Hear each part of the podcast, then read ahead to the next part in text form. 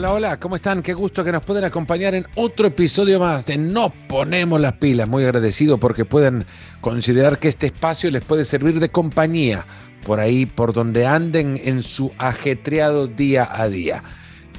Hoy vamos a contar con la presencia en este episodio de Carlos Mourinho, presidente del Real Club Celta de Vigo.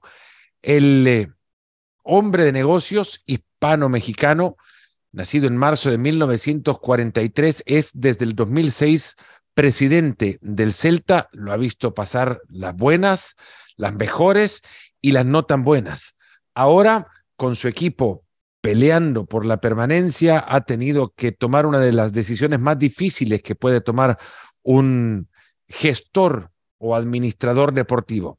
Decir que un proyecto ya no sigue al frente para tratar de encontrar un aire que le permita respirar a su plantel y dirigirse camino a otro proyecto. De eso hablamos con Carlos Mourinho, con el presidente del Celta, del cambio de entrenador, llevar a un prácticamente desconocido por el ambiente del fútbol español a dirigir a su equipo, a Carlos Carvallal, ex técnico del Sporting Braga, desistir de continuar con Eduardo Coudet, el que hasta entonces había sido entrenador del, del Celta, los proyectos que tiene su institución, los grandes sueños para el año del centenario, y hablamos de todo, porque así nos lo permitió, ataviado con un traje gris de rayas, con una camisa negra y muy contento de estar visitando las instalaciones de ESPN recientemente, el presidente Mourinho me dijo, no te detengas ante ningún tema. Podemos hablar de todos los temas que quieras. Y así lo hicimos. Hablamos incluso de Denis Suárez, jugador que ha sido apartado por el Celta porque una agencia de representación de la que Suárez es socio tramitó o participó en la salida de un canterano del Celta hacia el Real Madrid. Y de eso también habló. Habló de las polémicas alrededor de la Superliga, habló de los beneficios del acuerdo con CVC, de los grandes retos que enfrenta el fútbol de la actualidad y de los sueños que guarda para el año del centenario que se viene próximamente en el 2023. Carlos Mourinho, presidente del Celta de Vigo, en Nos Ponemos las Pilas. Presidente Carlos Mourinho, muchas, muchas gracias por su tiempo y gracias por la visita que nos hace además. ¿Cómo le va? Muy bien, gracias a vosotros. Es un honor para el Real Cruz Celta que nos recibáis en esta casa sorprendente para nosotros que no la conocíamos y sobre todo poder hacer y celebrar una entrevista contigo que eres un personaje tremendo en el mundo del fútbol. Bueno, muchas gracias por eso. También tremendo usted y tremendo reto que tiene usted adelante con, con un Celta que bueno, no ha arrancado de la mejor forma en esta temporada. Ya le ha tocado hacer un cambio que me imagino será para, para un presidente muy difícil, cambiar de proyecto, dejar a un lado un libro y, tener que abrir otro. Sí, efectivamente, siempre es un paso muy complicado, es un paso que hay que meditar muy bien. Pero también como presidente eh, creo que tenemos que eh, ser conscientes de que tenemos que tomar decisiones. Y aquí, cuando tenemos un problema como este del Celta, la decisión es inacción o cambio. Y yo soy más por tratar de buscar algo que pueda mejorar el equipo que estar inactivo y dejar ver que el equipo poco a poco se va hundiendo. ¿Cuál de las dos soluciones es la mejor? Nunca lo vas a saber porque nunca son comparativas. Pero mi idea es siempre actuar antes de la pasividad y no hacer nada. ¿Cómo es esto de destituir a un entrenador? Porque elegir a uno que puede llevar la rienda debe de ser acompañado también por una enorme ilusión. Y es más, creería que es más, más sencillo, evidentemente, tener que darle la bienvenida a alguien que la dio a otro. ¿Cómo, cómo, cómo se reunieron con Coudet? Por supuesto, yo siempre digo, y, si me permites hago una marcha atrás, que de los momentos más duros que tuve yo como presidente fue despedir a Paco Herrera. Entonces eso lo podemos aplicar a cualquier otro entrenador. Nosotros viajamos permanentemente con el equipo, vivimos con los entrenadores, comemos con ellos, cenamos con ellos, desayunamos con ellos. Entonces hay algo más que fútbol en toda nuestra relación permanentemente. Claro, Cuando tienes que tomar una decisión de esas, cuesta, es muy difícil y sobre todo con personas que podemos decir que salvo un entrenador que no llegamos a congeniar con el resto, pues eh, creo que con todos hemos tenido una gran amistad y un magnífico cariño. ¿Con quién no congenió? Hombre, pues si lo tengo que decir, con Oscar. No congeniamos mucho con Oscar. Eh, mm. eh, no teníamos empatía entre nosotros. ¿no? Es necesario, eso es obligado. Aparte, si por gestión presidencial la suya no es la más común, uno creería que un presidente conviva continuamente con, con, con, con el cuerpo técnico, con los jugadores. Sí, lo que pasa es que nosotros convivimos, pero no interferimos. O sea, no puede haber, y he cambiado mucho de entrenadores, mi historia está ahí, ningún entrenador que diga que le hemos sugerido un nombre o para que juegue o para que no juegue. Jamás. Los dos eh, entendemos que tenemos que tener papeles tremendamente separados, no mezclarlos y respetarnos el trabajo de unos a otros constantemente. La rueda de prensa del Chacho fue bastante emotiva. ¿Le emocionó también a usted? Sí, por supuesto, por supuesto que sí. Fue una porque él tenía muchísimo sentimiento, él eh, apostó muy fuerte por el Celta cuando decidió venir al Celta y claro, eh, son momentos complicados para el club, pero también para él, ¿no? Y él los transmitió. Sí, fue muy emocionante. Cierto que se desinfla un poco el efecto, pero hay algo que quedará en el club de lo que el Chacho Caudel le dejó durante, durante el tiempo que estuvo. Mucho, mucho. A nosotros nos sorprendió ese ánimo de victoria que tenía, esas ganas, ese discurso cuando llegó y el equipo estaba hundido en la tabla, cómo fue capaz de sacarlo, eso nunca se va a olvidar en la historia del club. ¿Es posible eh, inflar lo que se está desinflando con un cambio de entrenador? No es posible o no, como te decía antes, no, nunca lo vas a saber. Los resultados están ahí. Lo que sí tú debes de tratar de poner los medios para que eso ocurra. Y los medios era si ves que algo no está funcionando, que algo se está derrumbando, que no hay nada que veas que motiva un cambio en la forma de los jugadores, en el sistema, en, el discurso, pues entonces sí crees que debes de hacer el cambio y ahí no puedes dudar. Asume bastante riesgos la decisión de un entrenador al que muchos se preguntaban quién era, no con Carlos Carvallal ahora. Sí, pero también cuando vino el Chacho o cuando trajimos a Berizo, mucha gente se preguntaba por qué, mucha gente se preguntaba por qué eh, eh, eh, somos tan dados a innovar, a traer gente nueva, gente que a lo mejor no estaba en la Liga Española o en el mercado español. Y nosotros siempre decimos lo mismo, somos un equipo medio. Esos equipos medios no pueden luchar con los grandes. Por tanto, para que nosotros nos colemos una vez en Europa o tengamos posibilidades de jugar algo más arriba, tiene que ser exponiendo mucho. Y yo asumo ese riesgo con toda la naturalidad, aunque en la grada me digan Mourinho vete ya, Mourinho vete ya. Pero asumo ese riesgo porque creo que es la única posibilidad que un equipo medio como nosotros tiene de dar un salto sin ser con dinero porque no, no, podemos compararnos a ellos. ¿Qué de Carlos Carvalhal le hace pensar que, que, los puede mejorar? Bueno, nosotros, eh, por ejemplo, y es creo que todos los equipos, cuando traemos un entrenador ya tenemos una lista de entrenadores probables por si hay circunstancias. ¿no?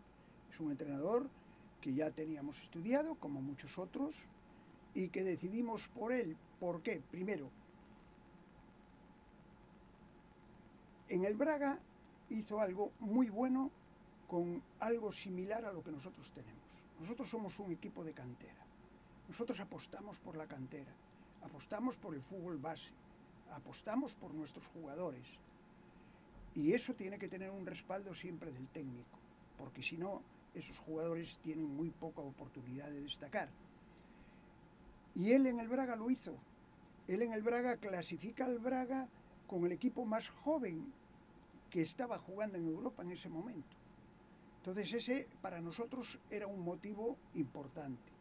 Era un motivo importante que después de entrenar en Inglaterra agarrara y se fuera al Aveiro de Portugal, eh, si quieres decirlo de alguna manera, bajando un montonal de peldaños en su escalafón deportivo. Y milagrosamente lo clasifica también para Europa. Se va al Braga y hace una magnífica campaña. Oye, yo creo que tenía muchos ingredientes de los que nosotros podíamos eh, eh, necesitar en un momento de crisis como esta. ¿Un momento de crisis como esta no le hace repensar la situación de Denis Suárez? No, no. Yo creo que, como decía antes, una cosa es lo futbolístico y otro es el club como club. El club tiene que ser respetado por todos. Y si perdemos el respeto a la institución, no tenemos nada que hacer. El club y la institución están por encima del presidente. Y si están por encima del presidente, tienen que estar por encima de todos los demás. Y alguien que hace esa tremenda traición al club no puede tener ninguna relación con el club. Y hemos sido muy tajantes a pesar del riesgo que hemos corrido. Pero, como decía antes, tenemos que correr riesgos y los asumimos. Que no los entiendan es posible, pero no eso nos va a hacer cambiar nuestra idea de lo que tiene que ser una institución y cómo se debe de cumplir con esa institución absolutamente todos los que pertenecemos a ella. ¿Recibió ofertas por él? Bueno, lo de las ofertas ya se ha comentado mucho, efectivamente. Eh, nosotros pensamos que Denis tenía un plan muy preconcebido, que era que lo dejáramos ir libre. De hecho, se le han conseguido algunas ofertas de las cuales tenemos datos concretos y él, ofertas que hemos conseguido nosotros, no su representante, él ha llamado a ese club diciendo, oye, ¿y si me voy libre me podíais pagar a mí más? O sea, ya no estamos hablando de aquel principio de, traición, como yo le llamo, y no y lo repetiré mucho tiempo, sino que después la sucesión de hechos era exactamente lo mismo, que el club no le importaba, que él iba a lo suyo exclusivamente. ¿Qué le dice el socio del, del, Celta cuando, el aficionado del Celta en la calle, cuando le toca en este caso? Yo en la calle no siento rechazo, no he tenido en la calle, ¿eh? en el estadio es otra cosa. En la calle yo ¿Qué no, de diferencia? Lo diferencia que la masa es muy, muy fácilmente manejable. En la calle no. En la calle no hay masa. Entonces, yo voy por la calle y, bueno, te puedo decir que recibo muchos más parabienes que alguna crítica. Cosa que no sucede en el estadio, aunque también es cierto que en el estadio, dentro de esas masas, son minorías con la gente que está en el estadio, pero existen. Pero eh, eh, eh, lo que se debe de entender que hay que gestionar para el club, no para ninguna de las partes del club. La afición ve los resultados sobre todo, es resultadista. El presidente tiene que ver el conjunto del club, desde la economía a la parte social, a la parte de información, a la cantera, tiene que ver mucho. Por tanto, sabemos y somos conscientes de que no podemos eh, eh, agradar a todo el mundo y sabemos que en la parte resultadista estamos en una inferioridad de condiciones tremendas. Que se trate de un canterano, quizás lo interpreto así, por la importancia que tiene la cantera para su gestión, debe doler el doble, ¿no? Por supuesto, por supuesto que porque antes de que él viniera al equipo, yo hablé personalmente con él, fui uno de los que trató de convencerle de que viniera, ¿no? Y nosotros lo veíamos en él eh, por edad, por juego, por todo, en la sustitución natural de Yago Aspas. Pero no pudo ser. Pues bueno. Eh, ¿Qué es Yago Aspas para usted? Todo. Todo. Yago Aspas es eh, haciendo una expresión tremendamente eh, colonial, diría que es un cachondo mental. Eso significa que tanto te pueda eh, gastar una broma, como hablarte en serio de fútbol, como tomarte un, vino con, con, una persona que no conoce y darle un gran abrazo. Es una persona extraordinaria, una persona tremendamente eh, generosa, nada egoísta, que se da, abierta, y después como futbolista pues ya nada que decir, ¿no? Es, es, es nuestro ídolo y nuestra estrella. No, da la sensación, porque hay toda la evidencia que el futbolista es un animal de contextos, ¿no? Y, no hay contexto que le venga mejor a Diego Aspas que el Celta. Sí, efectivamente, eso lo hemos hablado varias veces, pero también hay que ver, de alguna forma, el contexto de él en los equipos que se fue. Él se va a Inglaterra. A Liverpool, ni más ni menos. Sin saber inglés, con unas dificultades de idioma grande, pero aparte de eso, ¿a quién tiene delante de él? A Sterling y a Luis Suárez. Era muy difícil. Se va al Sevilla y el Sevilla hace un contrato a un delantero centro supermillonario. Ficha vaca y con, él estaba ahí. En el Sevilla también marcó muchos goles en la liga. Pero si vemos el contexto de esos dos eh, no éxitos que tuvo, yo me quedo con lo que dijo Unai Emery, que no fue justo con Yago en el Sevilla. Me quedo con esa frase, que un entrenador reconozca públicamente eso yo no lo he visto en los 16 años que llevo como presidente del Celta y en toda la vida que la llevo como aficionado del fútbol. ¿Verá a Luis Enrique reconocer que se equivoca al no llevarlo no a la creo, selección? No lo creo. Conozco, Usted lo conoce a Luis Enrique. Por eso, lo conozco bien. Ha sido un año con un carácter extraordinario en contra de lo que se opina fuera, porque en corto es una persona abierta, alegre, dinámica. Ahora bien, en sus ideas es intocable y si ha tomado esa decisión, no creo que jamás cambie. ¿Lo entiende? ¿Entiende no, por qué no lo no, lleva? No, no lo entiendo. ¿Se explica él por qué no lo lleva? Bueno, él, eh, sus explicaciones creo que se basaron en su momento en que quiso hacer un equipo nuevo, un equipo de preparación y que las personas ya que tenían cierta edad o los futbolistas quedaban un poco marginados tenía que buscar dos o tres futbolistas de esa edad para darle esa solidez al conjunto y que enseñara a los demás. Pero no eran los puestos de Iago los que él quería para eso. Ahí es por donde creo que él se, se justificaría, que para mí no lo es. ¿Cuál es su modelo de cantera? Mira. ¿O puede construir un Frankenstein de, de, distintos modelos para crear lo que quiere usted en el, en el Celta como un ideario? Sí, nosotros eh, si nos remontamos al principio, yo eh, cuando me hice cargo de la presidencia dije que con el desorden que teníamos, 80 millones de deuda, un desorden organizativo dentro y fuera, una de las cosas primeras que dije es, esto hay que ordenarlo, ¿y cómo lo ordenamos? llevando el club como si fuera una empresa. Y otra vez me cayeron golpes por todos lados. La afición, que el fútbol era sentimiento, que el fútbol era pasión, que no podíamos mezclarlo con una empresa, etcétera, etcétera. Pero el sacarlo como una empresa y llevarlo como una empresa fue lo que nos dio la estabilidad primero de gestión y después la estabilidad económica para poder estar donde estamos ahora. Dentro de eso viene el segundo punto, la cantera. Nosotros llegamos y te puedo decir con sinceridad, y lo repito muchísimas veces, que cuando había comidas de club, nosotros no las hacíamos porque no teníamos dinero para pagarlas. Hmm. El club tenía una deuda de 80 millones cuando lo, cuando lo cogimos. Y no teníamos, no podíamos gastarlo en eso. Y otra vez se me criticó tremendamente porque me puse a arreglar todos los campos de la cantera.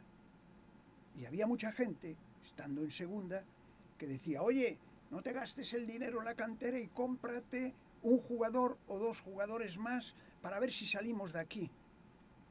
Y yo decía, es que si salimos de aquí, como con un jugador o dos no me va a dar, lo tenemos que hacer con la cantera. E invertimos ya de aquella en cantera. En campos de la cantera. En campos, en jugadores, en profesionales que atendieran a la cantera invertimos mucho en cantera, lo que había muchos años que no se invertía en el Celta. ¿Qué pasó ahí?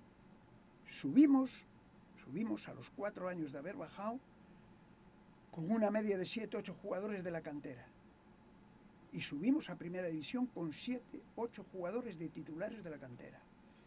Al siguiente año estuvimos a punto de bajar con otra vez 6 o 7 jugadores titulares canteranos.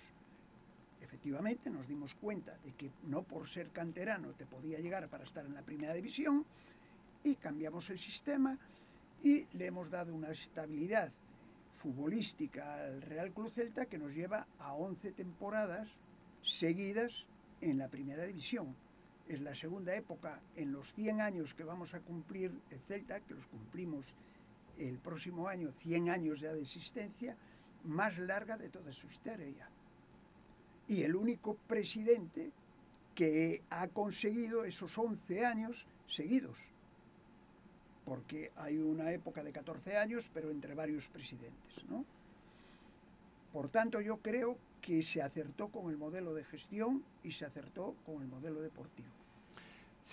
¿Cómo se compite eh, siendo un club como el Celta, de su procedencia, con su masa social, eh, con su proyección de mercado? ¿Cómo se compite contra eh, los clubes Madrid, Barcelona? que, en todo lo multiplican. ¿Cómo se gestiona para convivir en ese ecosistema? Lo primero que tienes que, eh, que, ser es muy realista. Saber dónde estoy, a dónde puedo llegar y no crear falsas expectativas. Cuando hablas de esto, la afición también te achaca, parece que no tienes ilusión, parece que no tienes ambición y es todo lo contrario. Tú tienes que ambicionar a partir de tu realidad. Si te pones una realidad superior a la que puedes conseguir, es más fácil que te decepciones tú, que se decepcione la afición, que se decepcionen los jugadores, que si pones una situación realista y decir, a partir de ahí vamos a luchar por estar lo más arriba posible. Y esa es nuestra filosofía, y es como lo hemos hecho porque no podemos competir con ellos. Mira, un dato que seguramente lo conoces y lo manejas bien, nosotros tenemos un promedio de 80 millones de, presupuesto y los equipos de UEFA están en 120. Yo no tengo recursos mm. que genere el Celta para poder llegar a esos 120. Por tanto, es absurdo decir que con lo que yo hago normalmente puedo llegar a dar ese salto. ¿Nivela el, acuerdo con CVC? No. ¿Ayuda a eso? Ayuda muchísimo, pero no nivela. No nivela porque las diferencias en televisión siguen siendo las mismas, en sponsors siguen siendo las mismas, en, en taquilla siguen siendo las mismas. ¿Entiende que, clubes como Real Madrid, Barcelona, Athletic Club no, no se alíen al acuerdo? No, no lo entiendo, no lo entiendo. Yo creo que el fútbol hay que verlo como un todo y no a nivel individual y un todo, como nosotros decimos, no podemos entender que 39 clubes estemos de acuerdo y tres estén en contra. ¿Qué los hace estar a ustedes de acuerdo? Porque vemos las enormes ventajas que tiene para todos nosotros. Mira, el Madrid será más poderoso que nosotros. El Barcelona tendrá tanto dinero como el Madrid, por tanto, muy más poderoso que nosotros. Pero los despachos de consultoría que manejan ellos y que manejamos nosotros son los mismos. Le pueden cambiar el nombre, pero siempre están entre los 10 mejores de cada sitio donde estén. Y si a nosotros esos despachos y esos asesores nos dicen que estamos bien, no podemos confiarnos en los que le dicen a ellos que estamos mal. Porque al final, repito, las asesorías son las mismas. Por tanto, nosotros creemos que tenemos el derecho para decir que eso es muy legal, que estamos muy conformes con lo que se está haciendo y que va a transformar al fútbol. Precisamente en lo que yo siempre defendí, en lo que a mí me gusta y en lo que tengo más pasión todavía que por el primer equipo, que es por la cantera. Aquí se van a hacer mejores instalaciones, se van a hacer mejores campos, se va a aumentar los profesionales que nos hagan nutrirnos de más jugadores. ¿Puede tocar balaídos usted con ese dinero? No. No puedo porque tengo un alcalde que no me lo permite. ¿Cuándo se lo van a dejar? Nunca. tendremos que buscar algún día alternativas, pero nunca nos lo van a dejar. ¿Lo puede hacer? Las alternativas existen. Yo creo que lo podremos hacer. Ahora estamos en un proyecto impresionante para nosotros como club, que es Sport 360, la factoría del Galicia, la factoría del deporte gallego, que se separa un poco de... Lo bueno, que no saquen más delanteros, que los delanteros están copando la, la tabla de goleadores españoles hoy día. Efectivamente. Puro delantero gallego. Así es, así es, así es. Pero además, no solamente los delanteros, sino que hay jugadores en otros puestos que han dado un- una subida muy grande desde que nosotros empezamos con la cantera y están jugando en muchísimos equipos de España, aunque no destaquen como esos, ¿no?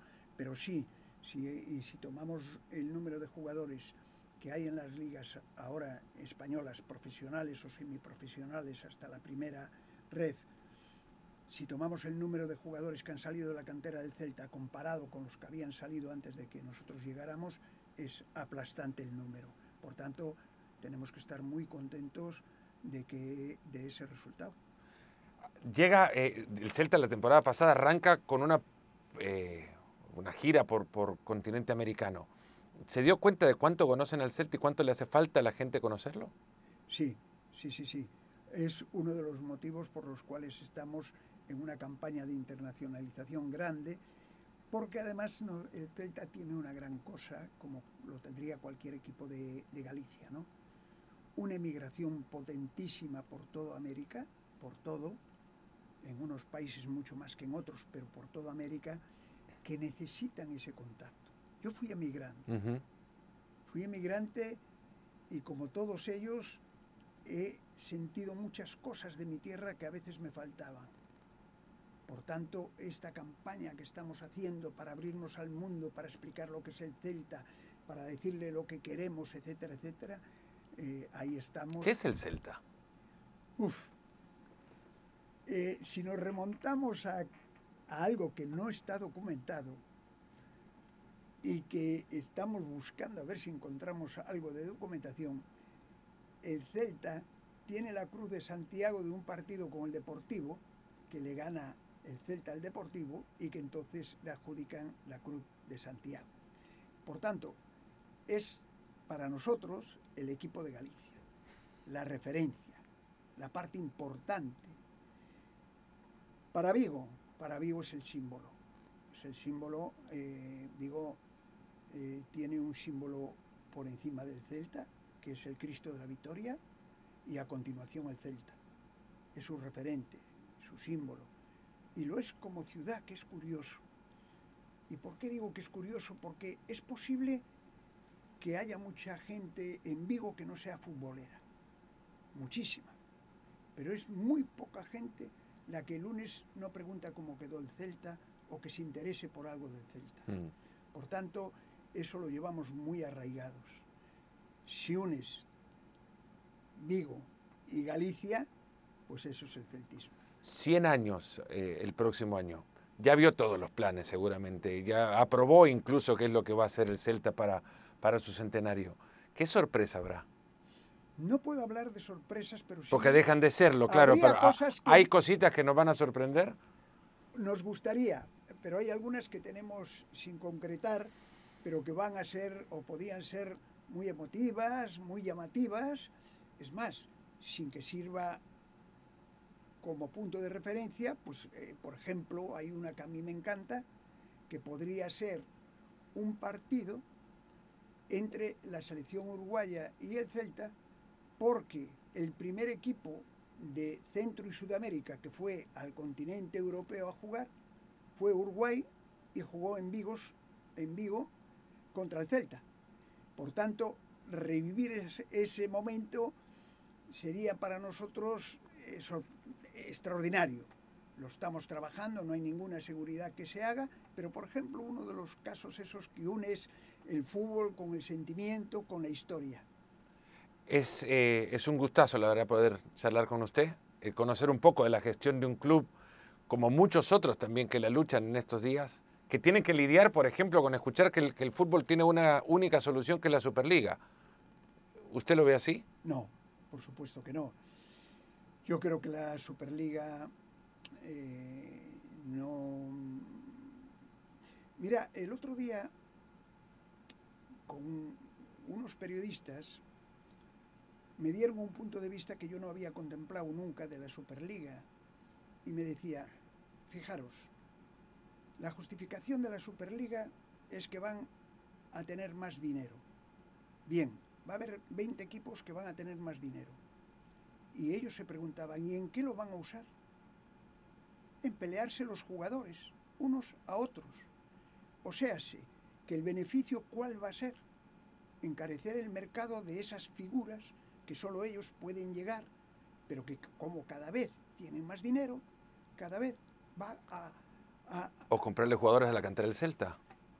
Sí, pero eso mm, es muy difícil porque a la cantera del Celta hay jugadores, que sabes que hemos tenido problemas con ellos, que por la ley española se los pueden llevar sin tener que pagar. Por tanto, ese no es nuestro problema. El problema está entre ellos arriba. ¿Cómo se van a despedazar?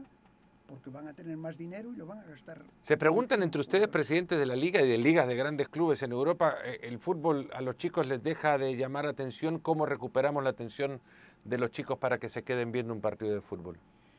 Yo creo que eso también es un tópico grande, ¿no? Que aunque se está demostrando que pueda haber una parte de realidad, no significa que no le interese. Yo no he visto nunca a nadie de la juventud que sepa, entienda y te hable de fútbol como te hablan los niños de ahora.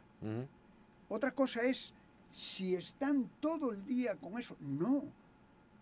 Ellos hacen mucha simultánea y hacen muchas cosas a la vez, pero no pierden el interés por el fútbol. A lo mejor no lo están viendo en, en su iPad o en su televisión, pero están entrando constantemente a ver cómo están, conocen a todos los jugadores, saben absolutamente todo de fútbol. Y sin embargo los estadios no pierden gente. Hay un dato que se está dando para un poco manejado, que es usando datos de la época de COVID. Efectivamente, con datos de la época de COVID no se pueden hacer comparaciones. Pero yo no veo que eh, los datos sean peores que hace años en la gente que va presencial y en el interés de los jóvenes y en el conocimiento de los jóvenes que tienen del fútbol y de otros deportes, creo que es muchísimo, pero muchísimo más grande que antes. ¿Cuál va a ser el mejor regalo que el Celta le pueda dar en, el centenario del club? A usted. A mí. Bueno, yo he tenido muchísimas satisfacciones en el mundo del fútbol. Los que estamos en algo voluntariamente, que tenemos la libertad de podernos irnos cuando queremos, lo que disfrutamos son las satisfacciones. Y las satisfacciones no las mides por la grandeza, sino las mides por todo lo que te llena y te satisface, incluyendo a veces las protestas de los aficionados. ¿Y sabes por qué? Porque muchas veces digo, no saben realmente lo que está ocurriendo. Y si yo estuviera en su lugar, estaría haciendo lo mismo que ellos y estaría gritando igual que ellos, Mourinho vete ya, Mourinho vete ya. Porque allí no se tienen que tomar decisiones, se tienen que tomar en otro lado y ahí está lo complicado.